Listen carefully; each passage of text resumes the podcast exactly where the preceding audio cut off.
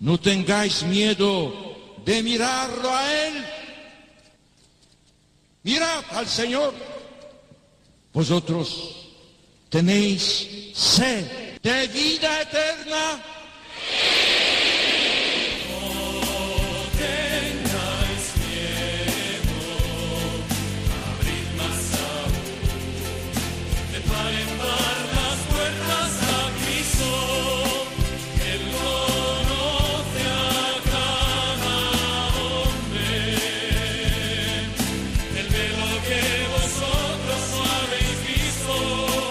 Comienza No tengáis miedo con el padre Juan Francisco Pacheco.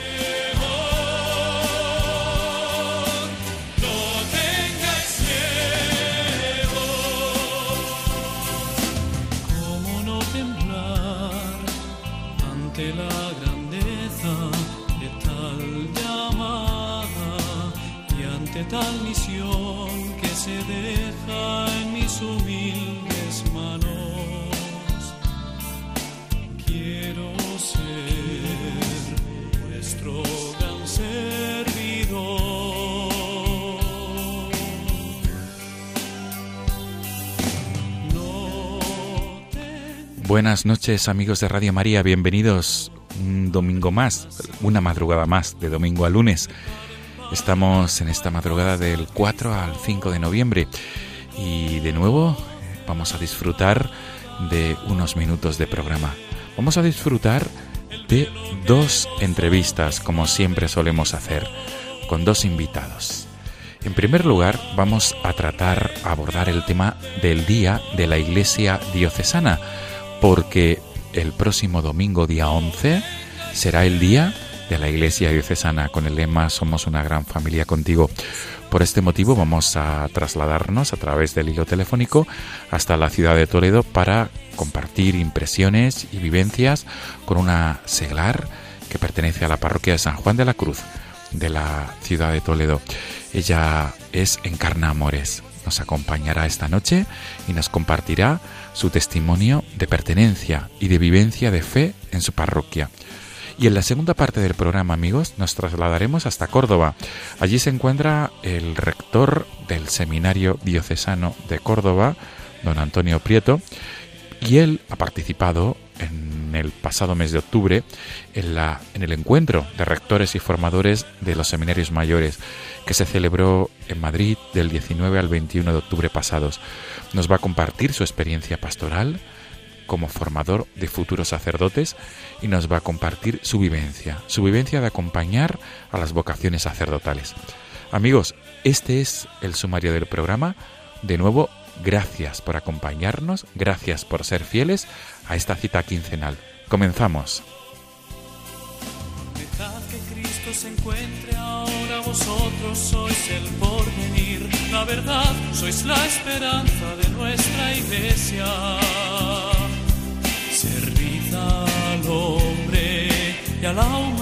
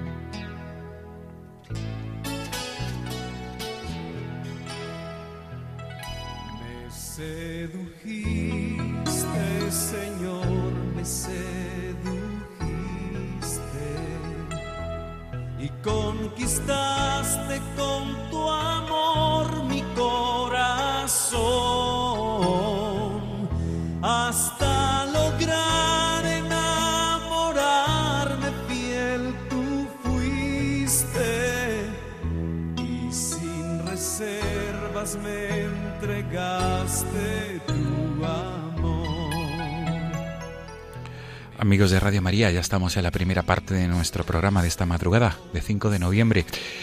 Estamos escuchando el tema Me sedujiste, interpretado por Arturo Giraldo, porque nuestra primera invitada de esta noche, que es una seglar, una laica, una madre de familia, que pertenece a la parroquia de San Juan de la Cruz de la ciudad de Toledo, ella ha querido que, que sonara, que suene este tema musical al principio y al final de, esta entrevista, de este diálogo nocturno. Saludamos a Encarna Amores, que nos mm, está con nosotros a través del teléfono y se encuentra en la ciudad de Toledo. Encarna, buenas noches. Hola, buenas noches y encantada de estar con ustedes. Un placer, de verdad, para nosotros y sobre todo para mí, que me toca entrevistarte. Y, y, lo primero de todo, agradecerte tu disponibilidad porque son horas para una madre de familia y esposa, horas complejas y sin embargo tu disponibilidad es de agradecer, de verdad encarna. Muchas gracias a vosotros por los trabajos y los programas que hacéis también, que nos ayudáis mucho.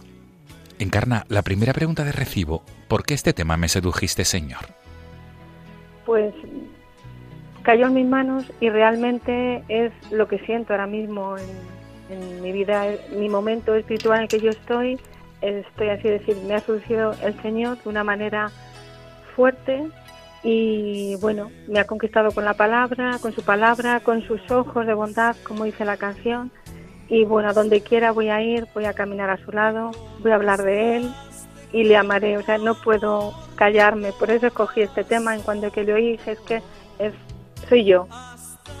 Qué bueno. Por eso. Qué bueno. Encarna, pues con tu venia vamos a subir el volumen para que nuestros oyentes puedan también disfrutarlo durante unos segundos.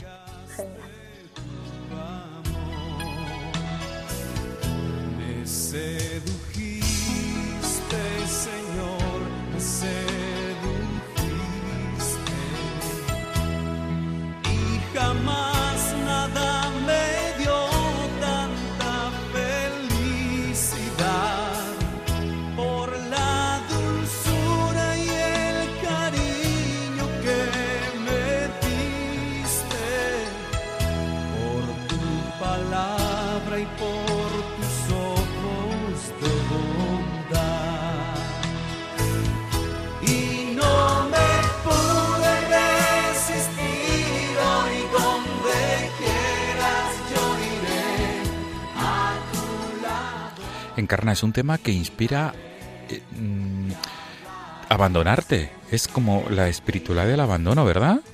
Sí, sí, es así, efectivamente, abandonarte en sus manos, en las manos de, de, nuestros sacerdotes, de nuestros párrocos, de, de todo, es decir, y caminar, caminar con Él, de, su mano a, donde Él nos mande, a donde Él nos, nos lleve. Sí, efectivamente. Qué bueno. Pues la verdad es que sí, que es un tema que invita y te ayuda a hacer oración. Pues Encarna, comenzamos ya de lleno nuestro programa nocturno, nuestra primera parte, mejor dicho, de este programa nocturno. Y lo primero de todo, además de preguntar por qué la elección de este, de este tema musical es un poco presentar a Encarna Amores. Eh, vives en la ciudad de Toledo, eres madre de familia, como hemos dicho, perteneces a una parroquia, a la parroquia de San Juan de la Cruz, pero me gustaría que nuestros oyentes de Radio María, que es que me consta que son bastantes los que siguen este programa quincenal, te conozcan un poco mejor y mm, te invito a que mm, pudieras hacernos un poco el itinerario de tu vida, grosso modo, desde tu infancia hasta este momento. Por favor, encarna. Bueno, pues desde mi infancia pues ha sido una, una infancia pues dentro de una normalidad, dentro de una familia cristiana.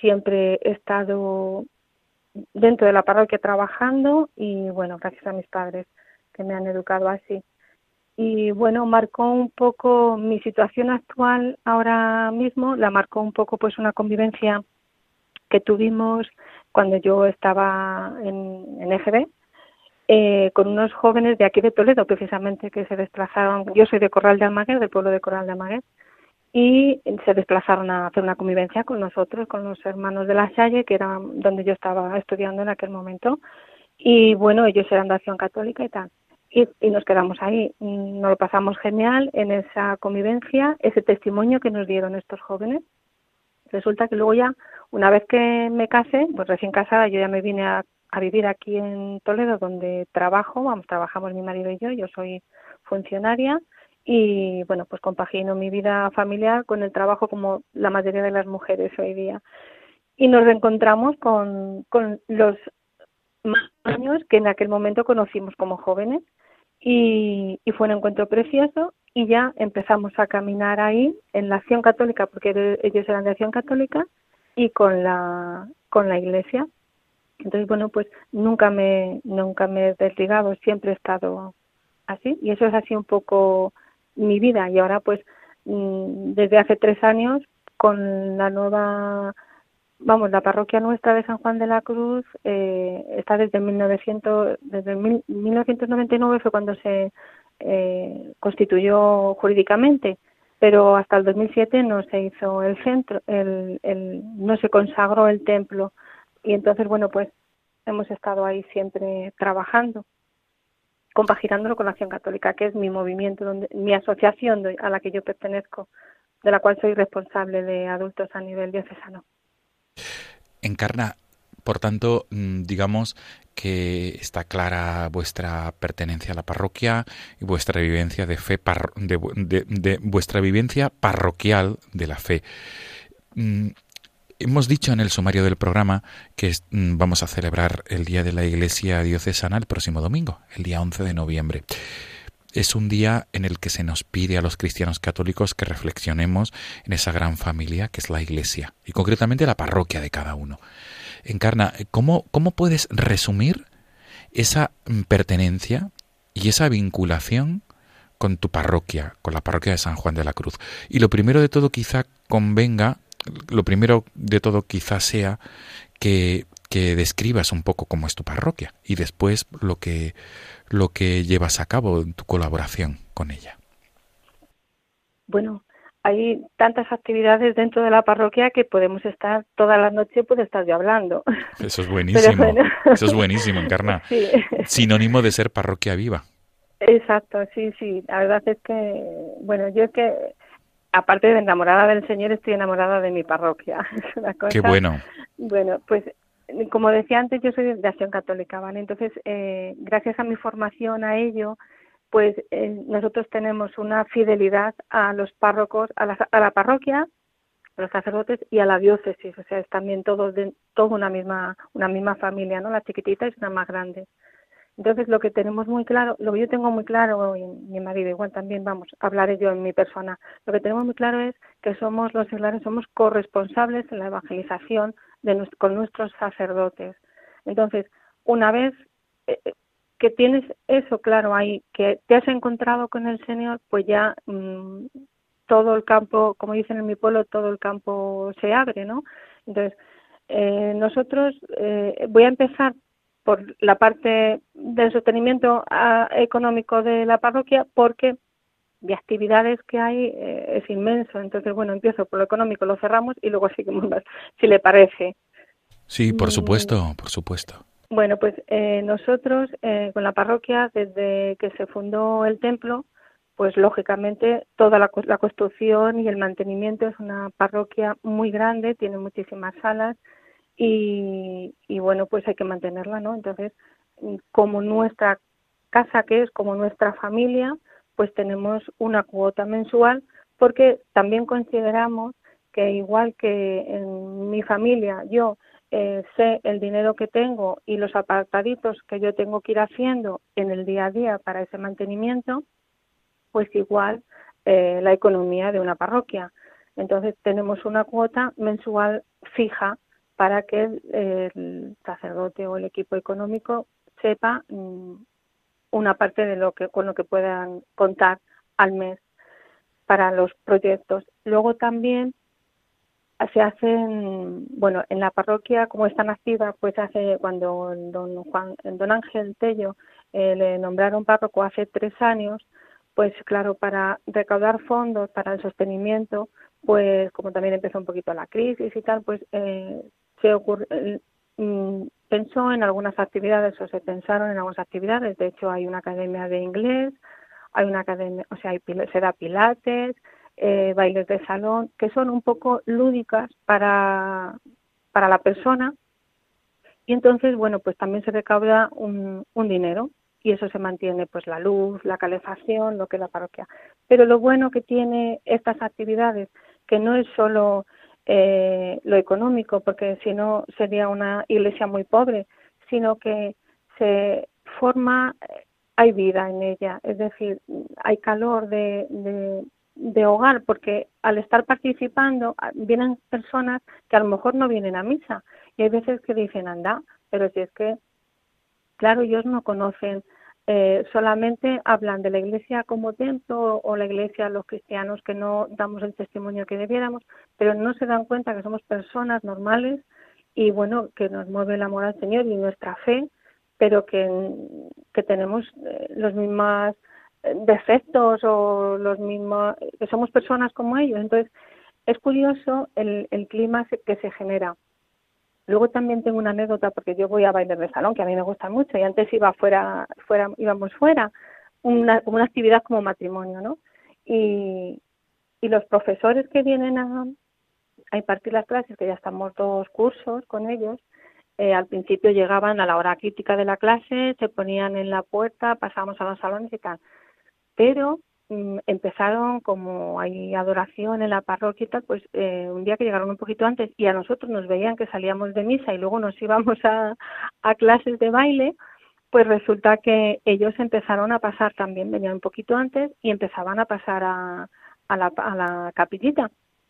Y, y Trini, la profesora, en un momento me dice, es que tenéis un Cristo del amor que es que da, da gusto pasar a la capillita, rezarle, estar ahí, poner unas velitas. Y bueno, pues, pues eso es un detalle que ha costado a lo mejor ella el ver ese ambiente o ese el calor de esas personas que estamos ahí y que el Señor la ha traído y la ha llamado y ha, y ha pasado a verle. Y bueno pues a nosotros también eso nos da mucha mucha alegría y, y estamos muy contentos más o menos sigo con actividades. Sí, como veas, Encarna, a mí me está encantando cómo estás presentando a tu parroquia y cómo estás presentando la colaboración con la parroquia. De verdad, mm, como tú, eh, adelante, adelante contando pues actividades y sobre todo esa colaboración y esa explicación de, de, esa calidez humana que habéis conseguido con la gracia, de, con la ayuda de Dios, por supuesto, y con el trabajo de vuestros sacerdotes. Sí, efectivamente. Bueno, y es que tenemos que agradecer, yo le agradezco ahora al, al, Señor, porque los ha puesto en nuestro camino, y a nuestro arzobispo, don Braulio, el, pues eso, el equipo de sacerdotes, don Ángel y como párroco, don Adrián y don Valentín como vicarios, y las tres hermanas de la congregación de Mate María, porque la verdad es que es un equipo joven, pero es que tienen un, se desviven, tienen un cel apostólico que es impresionante, están siempre a ver de qué manera, eh, buscando nuevos métodos de, evangelización y claro, siempre están ahí a cualquier hora del día que tú les preguntes cualquier cosa, ellos están, los necesites. Eso también te genera mucha confianza para también proponer. Cuando tú les propones algo, ellos rápidamente, eh, claro, eh, también lo rezan y, o sea, que no es decir, tú le propones una idea y tal, pero no te cierran la puerta y tú te encuentras, te, escuchada, eh, acogida y, y, bueno, pues eso, esa calidez. Entonces, eso ayuda muchísimo y bueno, pues es de, es de agradecer al Señor que los haya puesto en nuestro camino porque, porque son una bendición. Y luego, eh, bueno, pues en, hay dos coros en la parroquia, hay, yo soy partidaria, vamos, nosotros cantamos en uno porque nos encanta, a mí me encanta la música y me encanta cantar al Señor y ya está. Y luego eh, hay métodos de evangelización de alfa, que este año ya va a ser el tercer curso. Eh, se ofrece a los padres de los niños que vienen a van a hacer la primera comunión y bueno, han salido grupos de formación, hay un grupo de formación que se llaman los beta, eh, como consecuencia de esta cena, de esta cena alfa. Y luego este año también vamos a empezar con los retiros de Maús, que los hicimos nosotros, yo caminé en octubre y bueno, para mí fue una experiencia que creo que, vamos, que el Señor me pide que yo la lleve a otros, a otros hermanos libremente, que la, ofrezcamos y ahí vamos a trabajar en ese sentido también. Luego hay, bueno, hay actividades para niños, jóvenes, las familias, adultos. Para los niños hay para después de poscomunión están los grupos Nazaret, hay un grupo de monaguillos, las hijas de María, hay oratorios de niños, de jóvenes, escuche de la familia, de la palabra, perdón, que es una gozada. Eh, hay tres grupos de IFORMA que son de catequesis de posconfirmación, luego hay mm, grupos de jóvenes de Acción Católica, hay tres, de adultos estamos dos, luego hay SCAOS también, bueno, matrimonios jóvenes, matrimonios veteranos, está el centro de orientación familiar también en nuestra parroquia, que la mayoría son eh, psicólogos y personas mm, mm, laicos de la parroquia que voluntariamente están trabajando también. Luego de adultos hay confirmación de adultos, eh, comunidades de oración hay cinco, que las comunidades de oración y los grupos de acción católica lo que llevamos en la mayoría de, los grupos el LISCA, que no sé si lo conoce, que es el itinerario de formación cristiana de adultos de la conferencia episcopal. Sí, sí, está editado. Entonces, esa es la formación que llevamos con la metodología del Verjugario actual, que que es desde el Concilio Vaticano, o sea que no, segundo que no es, no es nuevo, ¿no? Pero bueno, que nos ayuda mucho en profundizar en nuestra fe, porque analizamos nuestro día a día a la luz de la palabra del Señor y, y con unos compromisos, y esos compromisos son los que nos van cambiando el corazón y nos van haciendo de conocer más al Señor y más nuestra, nuestra iglesia. Luego vida ascendente también, está la cofradía del Cristo del Amor, la renovación carismática también viene, bueno, hay un grupo de teatro que está empezando este año también un poco para, bueno, pues para otra actividad lúdica y ya está. Y luego una cosa genial que han hecho también este año en la parroquia, porque ya el año pasado en los salones parroquiales, es que es toda una catequesis la, eh, las salas de la parroquia. Yo la verdad es que eh, lo vuelvo a repetir, estoy súper enamorada de mi parroquia, porque el, tú estás en el salón de actos, ¿vale? y están puestos de la Sagrada Familia y todos los apóstoles en, uno, en un, unos cartón pluma preciosos, decorados, con lo cual tú estás haciendo cualquier actividad, pues estás haciendo baile, pilates o, o una conferencia y es que estás continuamente situado, es decir, estás dentro de una parroquia, te están hablando, te están, estás viendo a San Pedro ahí, o sea, te habla, es una catequesis viva continua. Y este curso se ha inaugurado también todas las salas ha empezado desde los profetas, las mujeres santas, la natividad, todo, la anunciación, eh, es, bueno, el Espíritu Santo, todo, el expurgatorio, todo, cada sala tiene un, color y está decorada, pues eso, con unos cartón pluma, con unas imágenes preciosas que, claro, pues todo ese cariño que, por ejemplo, nuestros sacerdotes son los que lo el equipo, que yo lo llamo el equipo directivo de la, de la parroquia, los sacerdotes y las hermanas. Todo lo han pensado para hacernos a nosotros, eh, pues darnos esa calidez de, de, familia, de comunidad y de, de, que el Señor está ahí presente con nosotros continuamente.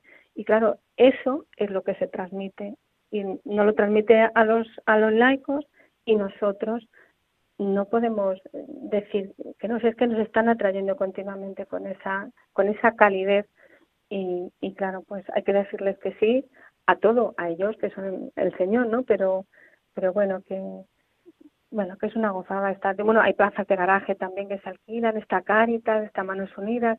Es que yo no sé qué más decir. Eh, bueno, hay adoración todos los días a las 7 de la mañana, de 7 a 9 y media eso es estar por las mañanas, que tú, yo tengo también la gran bendición y la gran suerte de que, bueno, pues pongo el pie en la calle y ya estoy en la puerta de la parroquia, pero todas las mañanas poder estar un ratito ahí con el Señor, en, así con una tibieza, una luz tibia que tienen, es, verlos a ellos también en, en adoración, o sea, que lo primero es adorar al Señor por la mañana, es eso, pues vamos, te dejaste. Luego, 24 horas para el Señor, todos los viernes, todos los primeros viernes de, mes, con una hora santa, confesiones. Eh, es que, eh, no sé, es, una bendición, es una Qué bendición.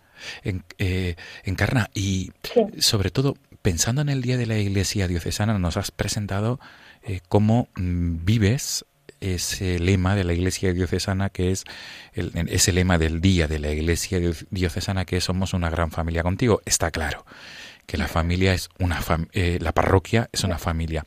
Encarna, mm, y concretamente, ¿cuál es tu mensaje para todos los que nos estén escuchando en esta madrugada de 5 de noviembre o luego posteriormente a través del podcast? ¿Cuál es tu mensaje para aquellos que aún no, no encajan que mm, la vivencia de la fe hay que hacerla en alguna comunidad? Generalmente es en comunidades parroquiales, pero mm, el término es extensivo, cualquier comunidad. ¿Cuál es tu mensaje, Encarna, desde tu experiencia? Bueno, diría muchas cosas, pero a ver si sé, lo, lo, puedo resumir. Vamos a ver. Yo diría que todo, todos sabemos lo que es la parroquia y lo que es la iglesia, que es una, la casa de Dios y donde nos reunimos todos para trabajar en equipo, en comunidad o en familia, da igual la terminología, es decir, a trabajar, ¿no? A trabajar por, el reino de Dios. Vale. Los seglares, lo que tenemos que tener claro es que nos tenemos que poner al servicio de nuestros sacerdotes, porque son nuestros pastores, son los que iluminan nuestro camino.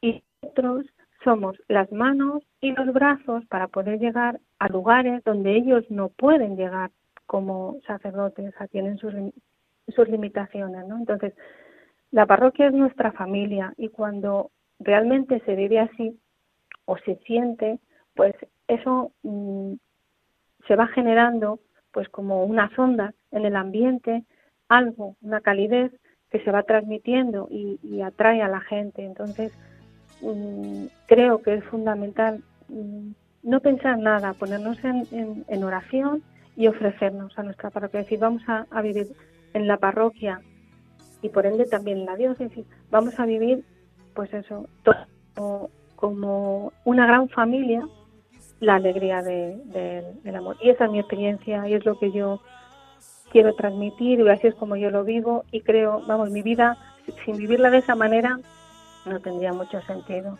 estaría perdida. Por tanto, estaríamos hablando de otra encarna distinta, sin esa, sin esa relación tan, tan estrecha con su parroquia, con esa, con ese lugar donde vive la fe. ¿Sería otra encarna distinta? Sí, Es que, es que es la casa, eh, el Señor está en todos lados, ¿no? Pero la parroquia es donde está, eh, donde está, eh, está el Señor y las personas que le queremos. Entonces, ¿cómo no vamos a ir a nuestra parroquia? ¿Cómo no vamos a estar a vivir? O sea, me faltaría algo, efectivamente. Encarna, se nos agota el tiempo y estamos disfrutando muchísimo contigo. Y estamos ya escuchando de fondo ese tema que tú has escogido, Me sedujiste, interpretado por Arturo Giraldo. Pero no quisiera terminar sin darte la palabra para que nos cuentes alguna anécdota, alguna vivencia de las muchas que habrás, eh, que habrás experimentado en tu parroquia ¿Nos podrías compartir alguna de esas que te llenan el alma?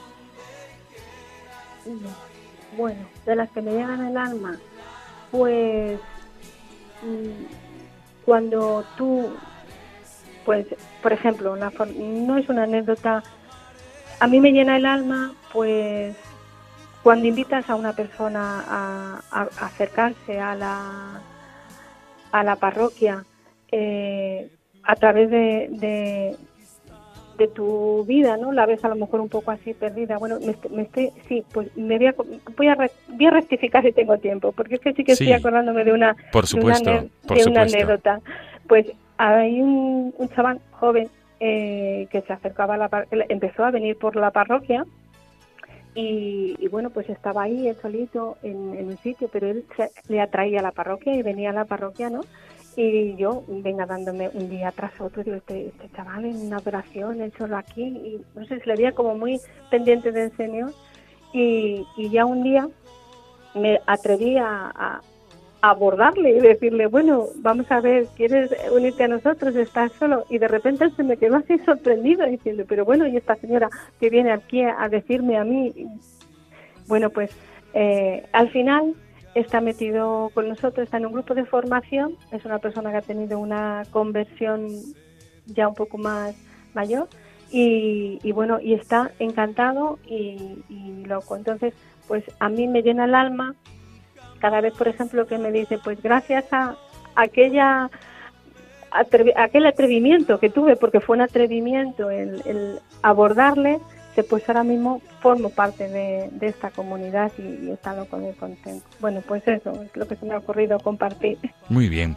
Encarna Amores, ha sido un placer compartir estos minutos de madrugada contigo y sobre todo eh, nos has, nos has hablado de la del Día de la Iglesia Diocesana que se resume en esa pertenencia concreta en tu parroquia, que es la parroquia de San Juan de la Cruz de la ciudad de Toledo.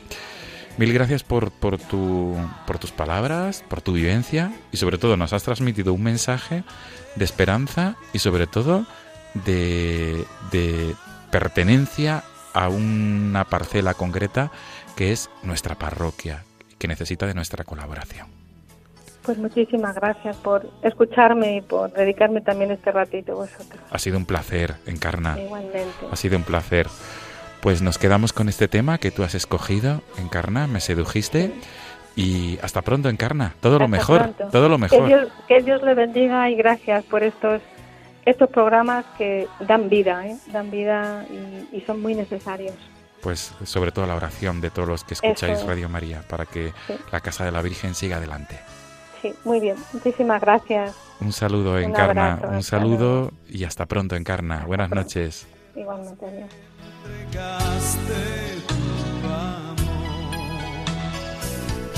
Me sedujiste, Señor, me sedujiste. Y jamás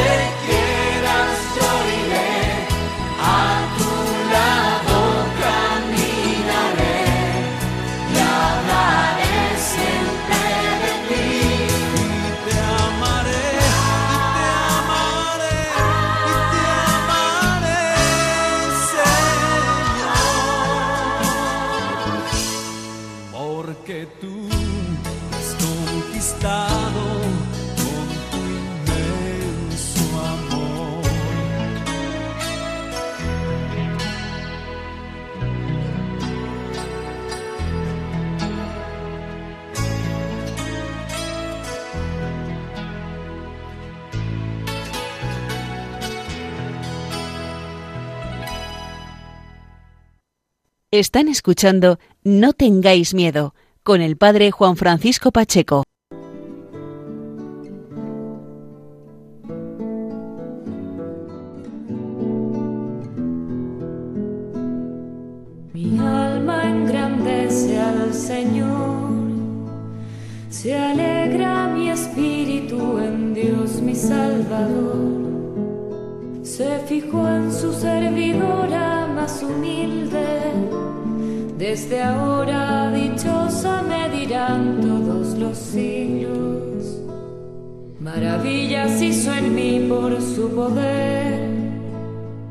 Santo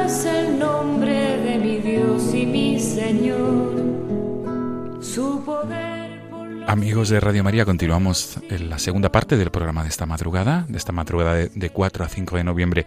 Tenemos con nosotros en esta segunda parte del programa a un sacerdote que es el rector del Seminario Mayor San Pelagio de la Diócesis de Córdoba. Tenemos con nosotros al sacerdote Antonio, don Antonio Prieto. Él nos acompaña a colación de la reunión de rectores y formadores de los seminarios mayores, que tuvo lugar el pasado mes de octubre, desde los días 19 al 21, en Madrid. Antonio, buenas noches. Buenas noches, Juan Francisco. Gracias, lo primero de todo, por acompañarnos. Encantado. La pregunta de recibo, ¿por qué este tema de Magnificaz, Antonio? Pues eh, mira, la verdad que me considero un enamorado de la Virgen, ¿no? Porque Jesús nos la entregó a todos los sacerdotes y la persona de San Juan en el discípulo amado en la cruz. Y desde entonces pues tenemos que acogerla entre nuestras cosas. Y ella yo creo que nos enseña a ser buenos sacerdotes y a vivir el espíritu del Magnificat. Pues así es el tema que estamos escuchando de fondo, el Magnificat cantado en español. Y tú eres el que has, escogido, Antonio, don Antonio Prieto, es el, que has escogido este tema porque te sientes muy vinculado con la figura de María con esta palabra.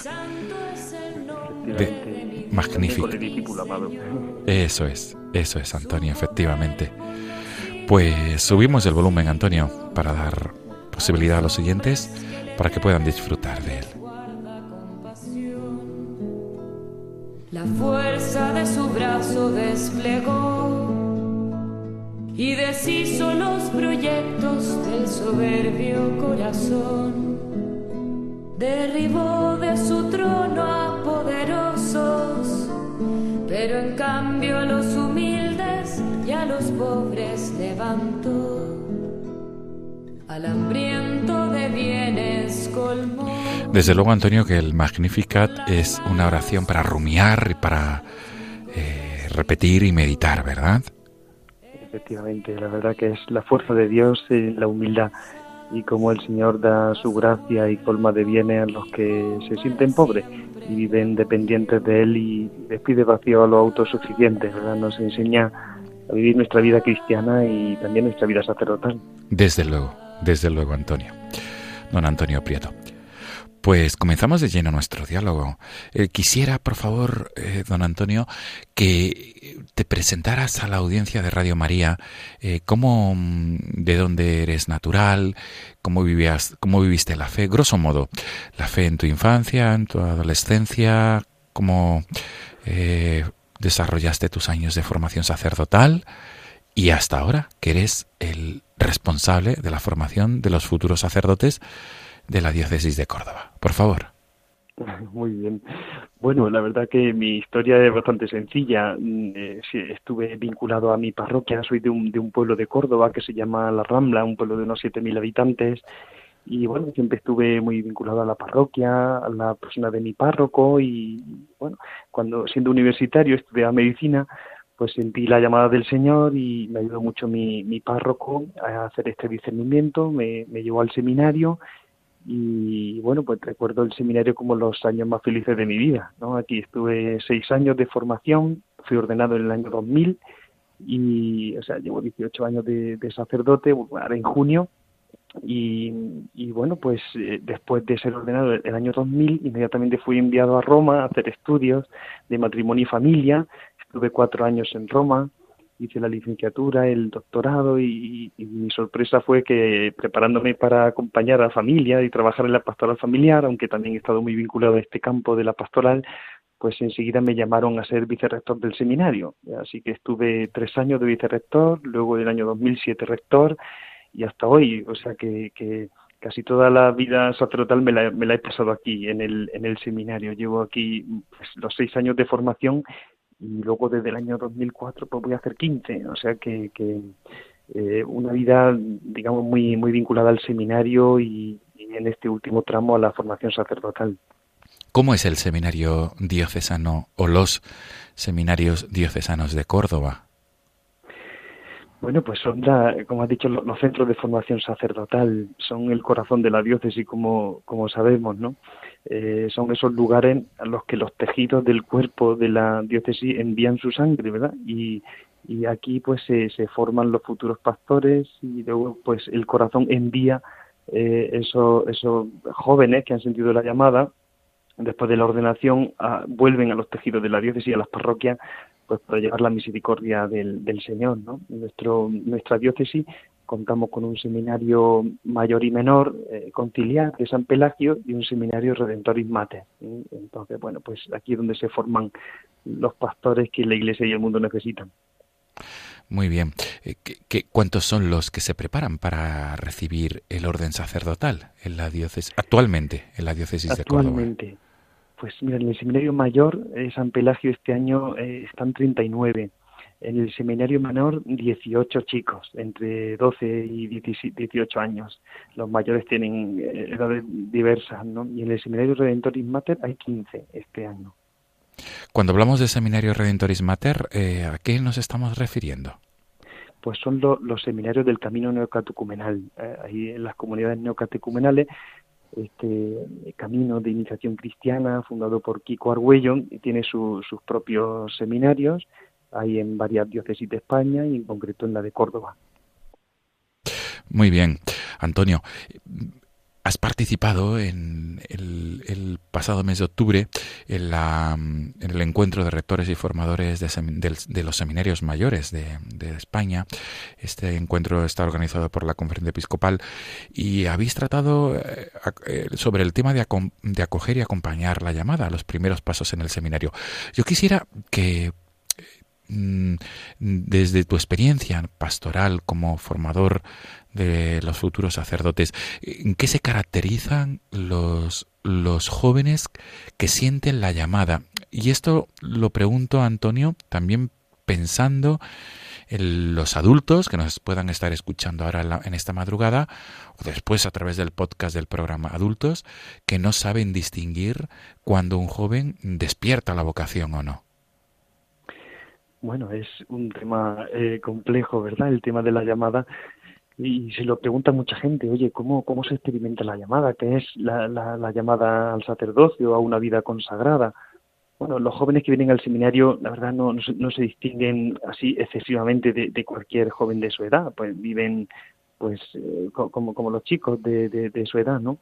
Pero sí es verdad que en lo más profundo de su corazón han experimentado como, como una acción de Dios, como que Dios se, se cruza en su camino les invita a un camino, eh, a una vida de, un seguimiento, de una mayor intimidad con Él.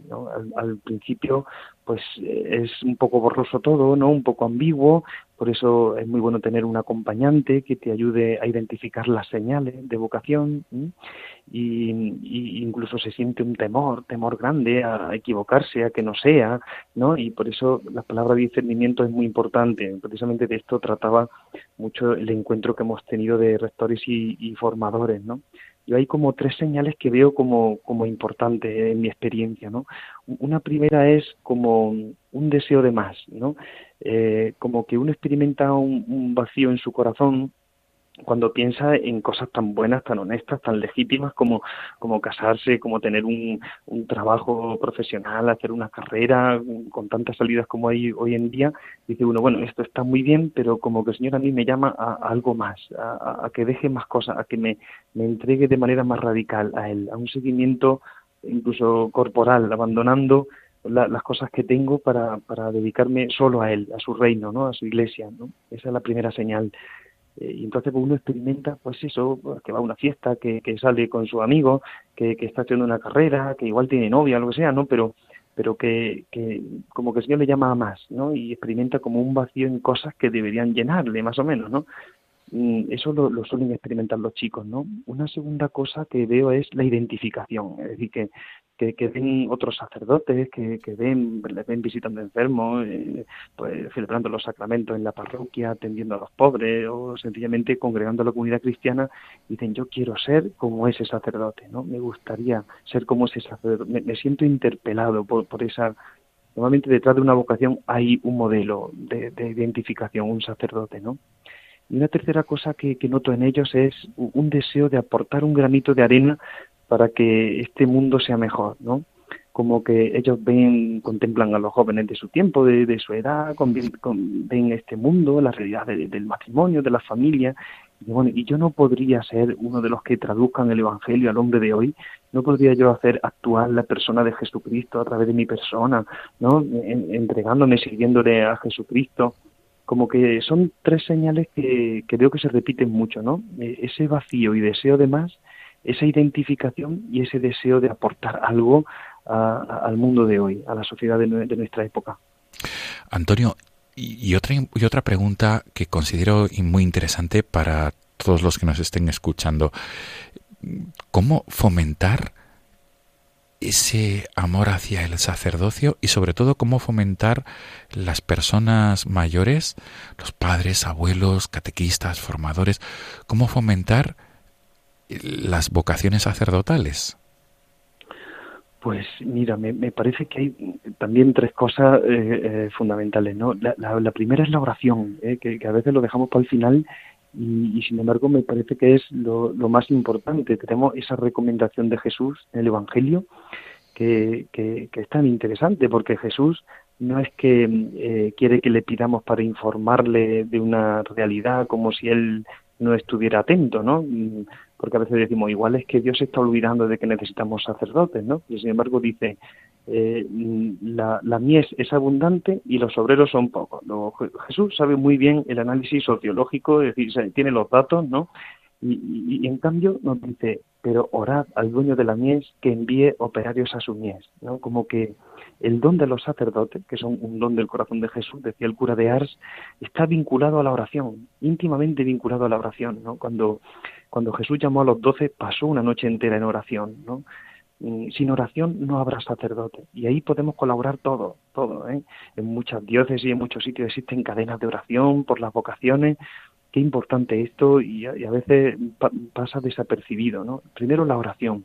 Lo segundo es la propuesta, la propuesta vocacional. A veces nos da como, como miedo, ¿no?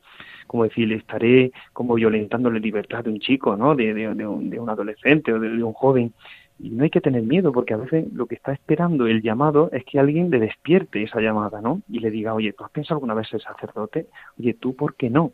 ¿Eh? A veces hasta que no te lo preguntan así, tan a bocajarro, como que no, el interrogante no, no se despierta, ¿no? Al principio produce temor, pero luego uno le da gracias toda su vida porque alguien una vez te lo preguntó, ¿no?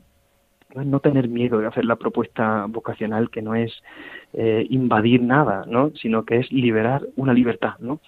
Eh, y, en tercer lugar, eh, el acompañamiento. El acompañamiento me parece clave, decisivo eh, lo están demandando los jóvenes en el sínodo, ¿no?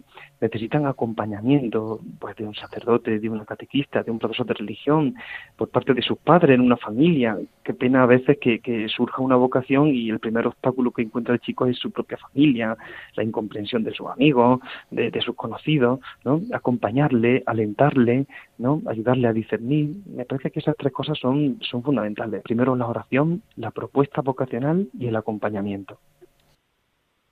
Muy bien, Antonio. También pensando en los padres y en, y en las familias en general, eh, que, bueno, pueden surgir em, situaciones en, las que los jóvenes plantean esa vocación al sacerdocio. ¿Qué les dirías desde esta experiencia como rector? Porque mm, está claro que desde los criterios y desde la perspectiva actual em, de nuestra mentalidad, del ascenso social, etcétera, pues no, no es políticamente correcto o no es socialmente correcto, mejor dicho, cuando un joven plantea ir al seminario para formarse para ser sacerdote, porque, porque bueno, parece que no, que es algo, bueno, como, como, digamos, hablando pronto, algo inusual y algo raro. ¿Qué les dirías a estos padres y a, estos, y a las familias?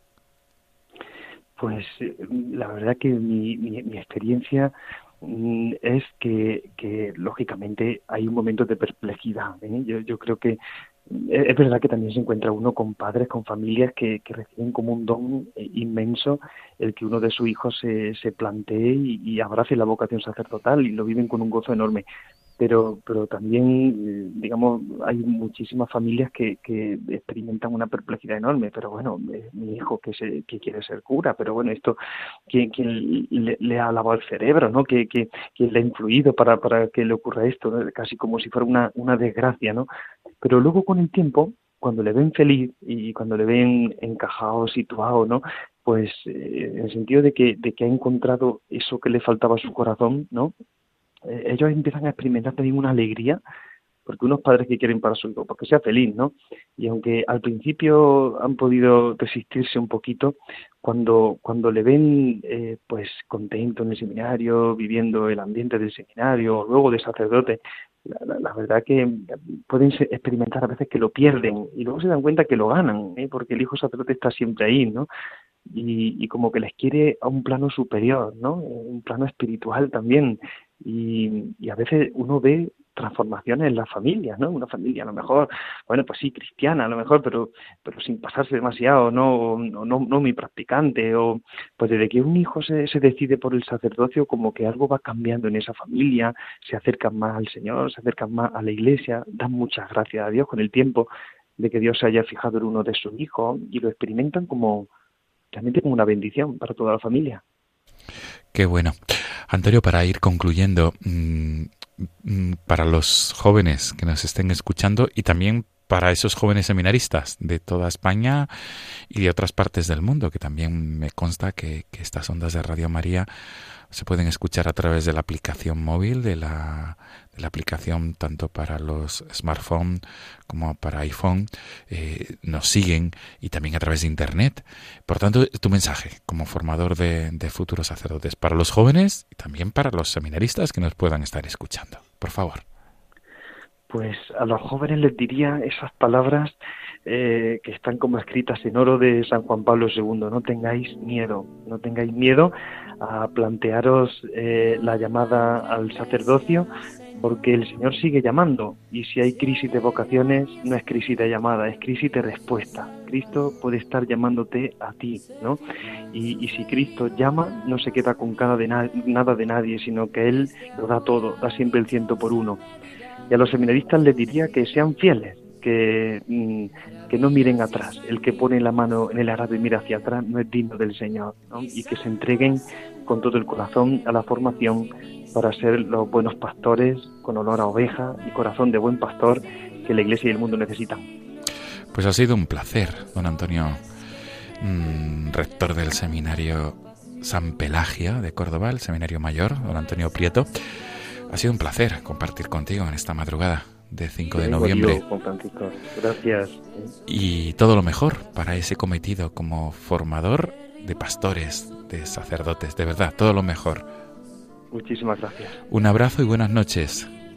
Buenas noches, un abrazo. Nos quedamos con este tema que tú has escogido. Magnificat. Hasta pronto. Con las manos vacías a los ricos despidió. Él es fiel y no olvida sus promesas. A su pueblo como un hijo para siempre lo acogió. Amigos de Radio María, despedimos el programa de esta madrugada. Como siempre, les dejamos el correo electrónico del programa para que puedan acudir a nosotros ante cualquier tipo de duda, pregunta, sugerencia. El email es no tengáis miedo arroba radiomaria.es. Repito, no tengáis miedo arroba radiomaria.es. Nos volvemos a encontrar en 15 días, amigos. Nos volvemos a encontrar en la madrugada del 18 al 19 de noviembre. Hasta entonces, muchas gracias por ser fieles a esta cita quincenal.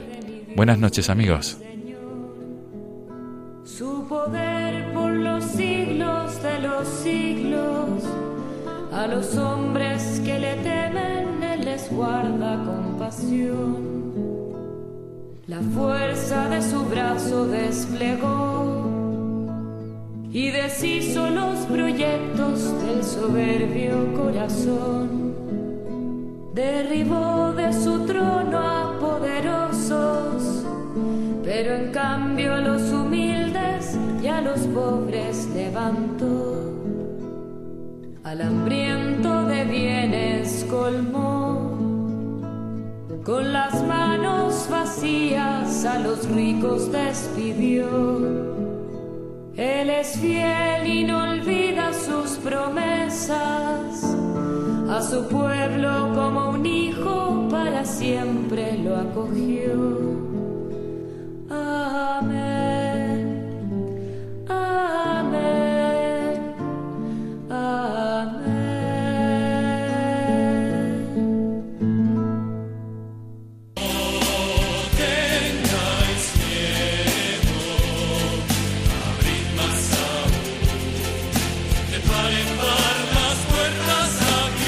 Y así finaliza en Radio María No tengáis miedo, un programa dirigido por el padre Juan Francisco Pacheco.